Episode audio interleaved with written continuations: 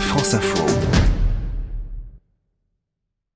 Raphaël Nadal en quête d'un douzième sacre à Roland Garros et Novak Djokovic, le numéro un mondial, illustrent parfaitement ce lien qui unit le golf et le tennis. Il leur arrive de faire 18 trous entre deux tournois. De nombreux anciens nourrissent également une véritable passion à l'image de Guy Forger, Yannick Noah ou encore Amélie Mauresmo parmi les plus célèbres. Anciens joueurs devenus entraîneurs, Olivier Patience a déjà disputé les qualifications de l'Open de France de golf. Il faut dire qu'il a débuté le golf en même temps que le tennis à l'âge de 5 ans, avant de faire carrière sur les cours, deux disciplines proches, avec quelques différences toutefois. Bon, bah, il y a déjà la gestuelle quand même d'un swing de golf qui ressemble quand même à un coup droit de tennis, sauf si la balle voilà, est par terre et l'autre elle est un peu à hauteur de hanche. Et il y a des similitudes dans l'engagement le, avec les hanches, l'engagement avec les, bras. Euh, il y a des correspondances. En revanche, je trouve que c'est très différent dans la gestion de l'effort parce qu'il y a de longues marches, il y a de longues périodes où on ne joue pas, en fait, on joue très peu de coups.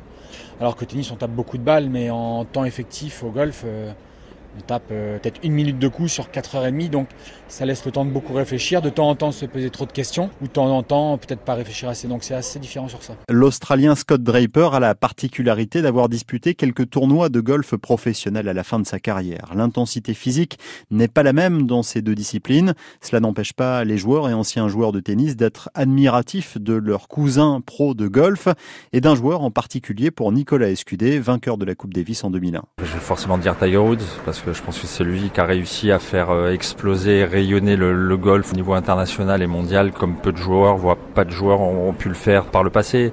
En plus, quand on le voit revenir aujourd'hui au, niveau euh, auquel il peut jouer, comme un Michael Jordan euh, quelques années avant avec le, avec le basket, ce sont de telles icônes, ils font rêver tellement de gens que forcément ça le rend un petit peu plus populaire. Puis voilà, on parle de, de, l'excellence. Donc quand on voit jouer un Tiger Woods, quand on voit jouer un Roger Federer au tennis, on a tendance à se dire bon allez, euh, je vais m'acheter une raquette ou, euh, ou, un sac de golf, j'y vais demain, euh, c'est super facile.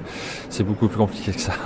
Une fois Roland Garros terminé, les passionnés pourront se tourner une semaine plus tard vers un autre grand rendez-vous, l'US Open de golf à Pebble Beach en Californie, à partir du 13 juin avec Tiger Woods.